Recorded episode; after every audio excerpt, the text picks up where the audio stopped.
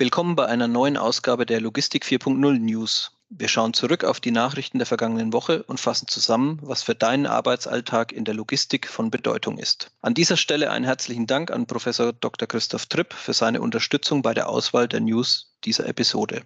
Los geht's. In Berlin baut ein noch eher unbekannter Online-Supermarkt sein Geschäft aus. Kannst du uns mehr dazu erzählen, Tobias?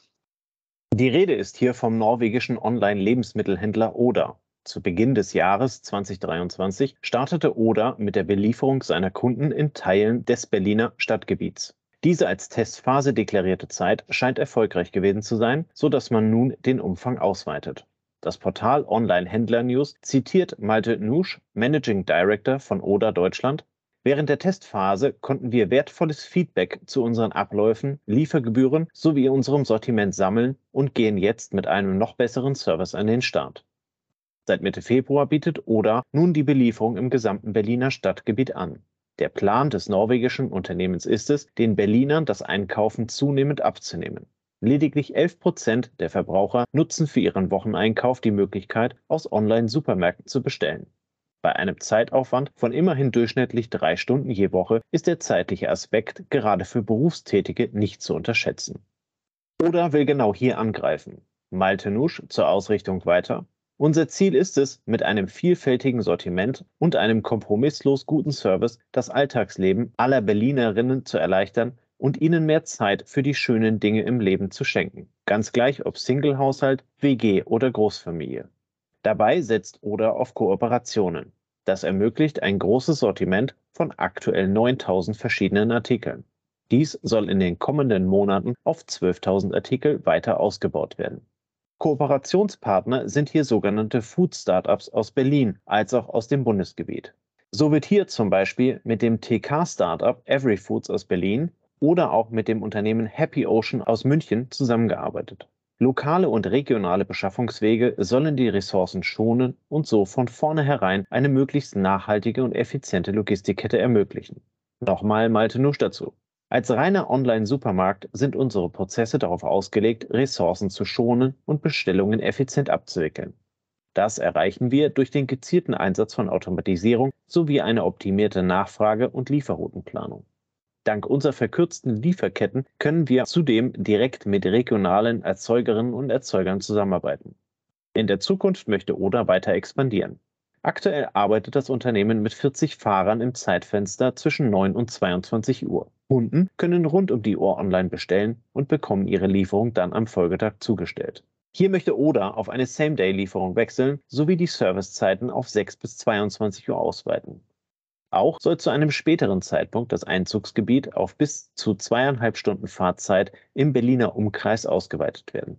Das Unternehmen Oda wurde bereits 2013 in Norwegen gegründet aus den zehn Gründern ist dort heute eine Organisation mit mehr als 1300 Mitarbeitern entstanden. Neben Berlin ist für dieses Jahr auch die Expansion in Richtung Finnland geplant. Im Dezember 2022 war das Unternehmen noch in der Presse, da es 145 Millionen Euro Venture Capital für die Expansion eingesammelt hatte. Mit den nun insgesamt 350 Millionen Euro hat Oda eigenen Angaben nach vor, das effektivste Retail-System der Welt aufzubauen. In Norwegen ist dies scheinbar schon gelungen, da die verwendete Technik als branchenführend gilt. Zudem ist Oda dort bereits Marktführer im Segment der Supermärkte. Andreas, die EU hat sich Gedanken um den Lkw-Führerschein gemacht. Um was geht es dabei konkret? In der Vergangenheit haben wir schon mehrfach über den Fahrermangel und die Schmerzen der Transportbranche gesprochen. Noch vor kurzem bezifferte eine Studie den Schaden des Fahrermangels auf rund 10 Milliarden Euro pro Jahr. In der kommenden Woche tagt die EU-Kommission. Unter anderem erwartet der Bundesverband Güterkraftverkehr Logistik und Entsorgung BGL als auch die internationale Road Transportation Union, dass dort der Lkw-Führerschein diskutiert werden soll. Die DVZ berichtet dazu in ihrer aktuellen Ausgabe, dass man bei den Verbänden fest davon ausgeht, dass Vorschläge dazu vorgelegt werden. Konkret geht es um die Idee, bereits 17-Jährige mit einer Begleitung den Lkw steuern zu lassen. Das löst zwar kurzfristig das Problem des Fahrermangels nicht, eröffnet aber langfristig Chancen in der Zukunft. Die Maßnahme sei vor allem motivatorischer Natur. Dazu die DVZ im Blick hat sie dabei Jugendliche, die die Schule früh und vorzeitig verlassen und eine Berufskraftfahrerausbildung beginnen. Wenn die potenziellen neuen Fahrer beispielsweise mit 15 mit der Ausbildung anfangen, im dritten Jahr dann aber immer noch keinen Lkw wirklich steuern dürfen, gäbe es eine große Gefahr, dass sie sich einen anderen Job suchen und der Branche doch wieder verloren gehen. Das begleitete Fahren mit 17 in der Ausbildung wird als Brücke in den Beruf gesehen. Ferner wird erwartet, dass der Vorschlag vorgebracht wird, in der Zukunft 18-Jährige mit einer vollständigen Ausbildung zum Berufskraftfahrer in der EU auf allen Strecken zuzulassen. Heute ist dies nur in einigen Ländern erlaubt, in anderen nur auf das Land selbst begrenzt und in anderen wiederum nicht möglich. Die internationale Ausbildung zum Berufskraftfahrer wäre eine gute Basis der Vergleichbarkeit. Hier kommt das CPC zum Einsatz, das Certificate of Professional Competence. Und noch ein Vorschlag wird erwartet alte Führerscheinklasse B soll wieder belebt werden.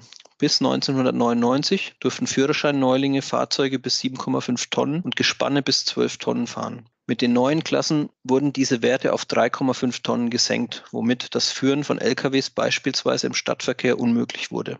Eine erneute Öffnung der Regelung würde es möglich machen, hier wichtige Kapazitäten zu sichern. Die DVZ zitiert den BGL hinsichtlich Maßnahme wie folgt. Beim BGL wünscht man sich, dass die Möglichkeiten zum Fahren von kleinen Lkw mit der Führerscheinklasse B wieder auf Fahrzeuge bis 7,5 Tonnen ausgeweitet werden. Und weiter, man sieht in den zahlreichen Fahrern, die mit Klasse B kommerzielle Lieferwagen steuern, einen sehr wichtigen Pool für künftige Fahrer größerer Lkw der Klassen C und D. Diese Reserve anzapfen zu können, sei einer der vielversprechendsten Wege zur Bekämpfung des Fahrermangels. Tobias, es gibt News zu Sender. Was konntest du dazu lesen?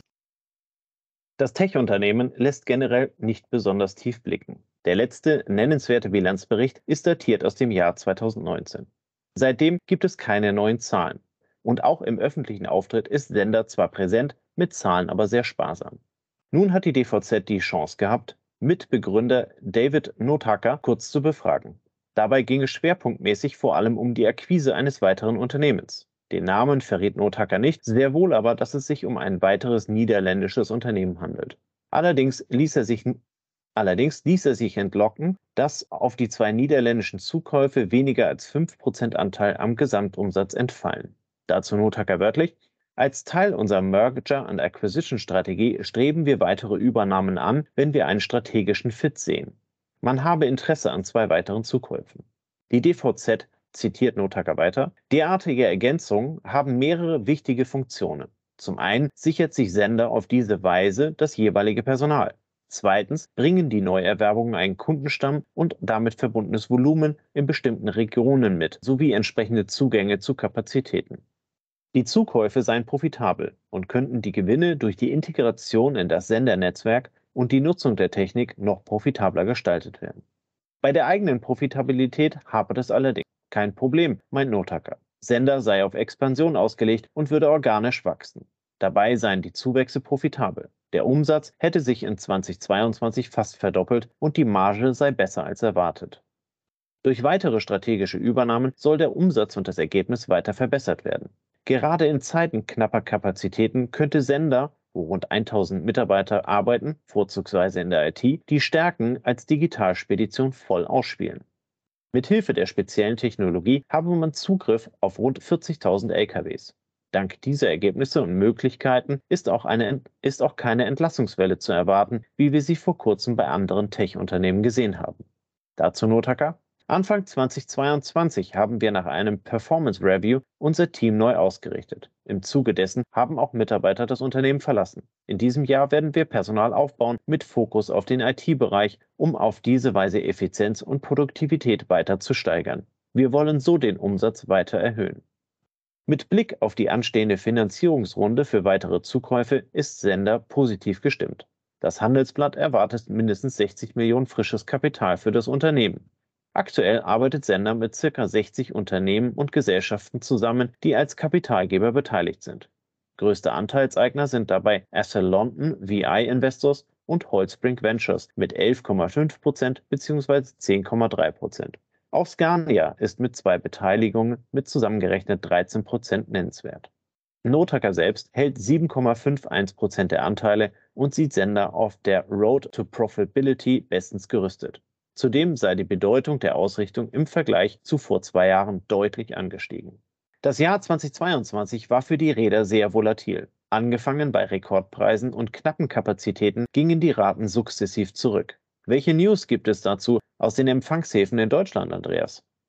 Der größte deutsche Hafen, der Hafen Hamburg, hat nun seine Zahlen für 2022 vorgelegt. Demnach wurden rund 7% weniger Waren im Hafen in Empfang genommen und verschickt. Der Spiegel berichtet hier über die Zahlen, die der Marketingchef Axel Mattern präsentierte. Das Volumen sei auf 119,9 Millionen Tonnen Seegüter gesunken. Absolut liegt der Fehlbetrag bei 8,8 Millionen Tonnen, was prozentual 6,8 Prozent entspricht. Als Gründe werden die Corona-Pandemie, die Verwerfung der Lieferketten sowie der Ukraine-Krieg angeführt. Neben den externen Faktoren hatte der Hamburger Hafen Neben den externen Faktoren hatte der Hafen Hamburg aber auch mit Arbeitskämpfen und den Auswirkungen der Inflation zu tun. Mattern dazu. Diese Dinge allein genommen wären schon eine äußerst herausfordernde Geschichte gewesen, aber wir hatten im letzten Jahr alles gleichzeitig zu bewerkstelligen. Stärker betroffen ist den Angaben nach der Import im Hafen Hamburg. Während der Export nur um 4,1 Prozent schrumpfte auf 4,1 Millionen Toy,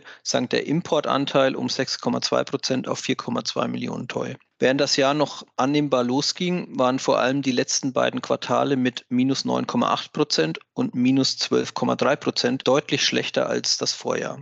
Neben dem Problem mit der Elbvertiefung sowie der Reform der Schiffsverwaltung des Bundes klagt Mattern auch einfache Punkte wie beispielsweise die Netzabdeckung in der deutschen Bucht an. Die Lotsen müssten teilweise die riesigen Kolosse nach Bauchgefühl und Küstenfunk navigieren, da kein Empfang vorhanden sei. Trotz der eher schlechten Zahlen konnte der Hafen Hamburg seine Top-3-Position der Nordseehäfen verteidigen. Der wohl größte Hafen Rotterdam, gemessen am Containervolumen, schrumpfte lediglich um 3,1 Prozent, wohingegen der zweitplatzierte Antwerpen ein Minus von 5,2 Prozent in einer ähnlichen Größenordnung wie Hamburg verkraften muss. Die Häfen in Bremen traf es noch schlimmer. Hier beträgt das Minus 8,9 Prozent. Wir haben gehört, die Umschlagszahlen gehen zurück. Tobias, bestätigt das auch die Meldung aus dem E-Commerce? Ja, auch die Zahlen aus dem Onlinehandel bestätigen den Trend. Sowohl die Lebensmittelzeitung als auch das Portal Internet World berichten über die neuesten Ergebnisse der Otto Group. Mit Ende des im Konzern gültigen Geschäftsjahres im Februar 2023 verzeichnete der Konzern nach einer ersten Einschätzung einen weltweiten Online-Umsatz von 12,1 Milliarden Euro. Das bedeutet, die Umsätze sind um 2 Prozent gefallen. In Deutschland sind die Rückgänge dabei höher. Laut Konzernvorstand Stefan Klauke ging der heimische Markt um 8% auf knapp 7,5 Milliarden Euro zurück. Im konjunkturell robusteren Ausland sei ein Plus von 8% auf rund 4,6 Milliarden Euro erreicht worden. Die Zahl der Kundinnen und Kunden sei von 58,3 auf mehr als 59,4 Millionen gestiegen. Mit den offiziellen Geschäftszahlen rechnet man im Mai. Vielleicht gibt es dann auch Zahlen zur Entwicklung der verkauften Einheiten, die nicht wie der Umsatz von der Inflation gehoben werden können. Diese zeigen für die Logistiker wichtigere Mengenentwicklungen deutlicher. Und zum Abschluss noch ein Ausblick auf die Entwicklung bei der Deutschen Post. Andreas, wir hatten letzte Woche berichtet, dass sich die Tarifmitarbeiter des Konzerns in einer jetzt laufenden Urabstimmung für oder gegen einen Streik entscheiden. Wie ist hier die Newslage? Ja, auf das Ergebnis müssen wir noch warten. Allerdings geht der direkte und indirekte Schlagabtausch weiter. So berichtet die Wochenzeitung Die Zeit, dass die Deutsche Post eine Fremdvergabe von Teilen des Briefgeschäfts in Erwägung zieht. Wir haben als Post für Deutschland über viele Jahrzehnte ein Betriebsmodell aufgebaut, das ausschließlich mit eigenen Kräften operiert, erklärte Postpersonalvorstand Thomas Ogilvy den Zeitungen der Funke Mediengruppe.